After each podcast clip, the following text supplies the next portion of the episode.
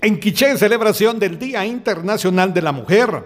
El Hospital Regional Santa Elena y el Comité de Apoyo a Víctimas Sobrevivientes de Violencia Sexual conmemoran el Día Internacional de la Mujer, con la presencia de directores de escuelas primarias urbanas de Santa Cruz del Quiché, a quienes les brindaron una charla en relación a la no violencia contra la mujer.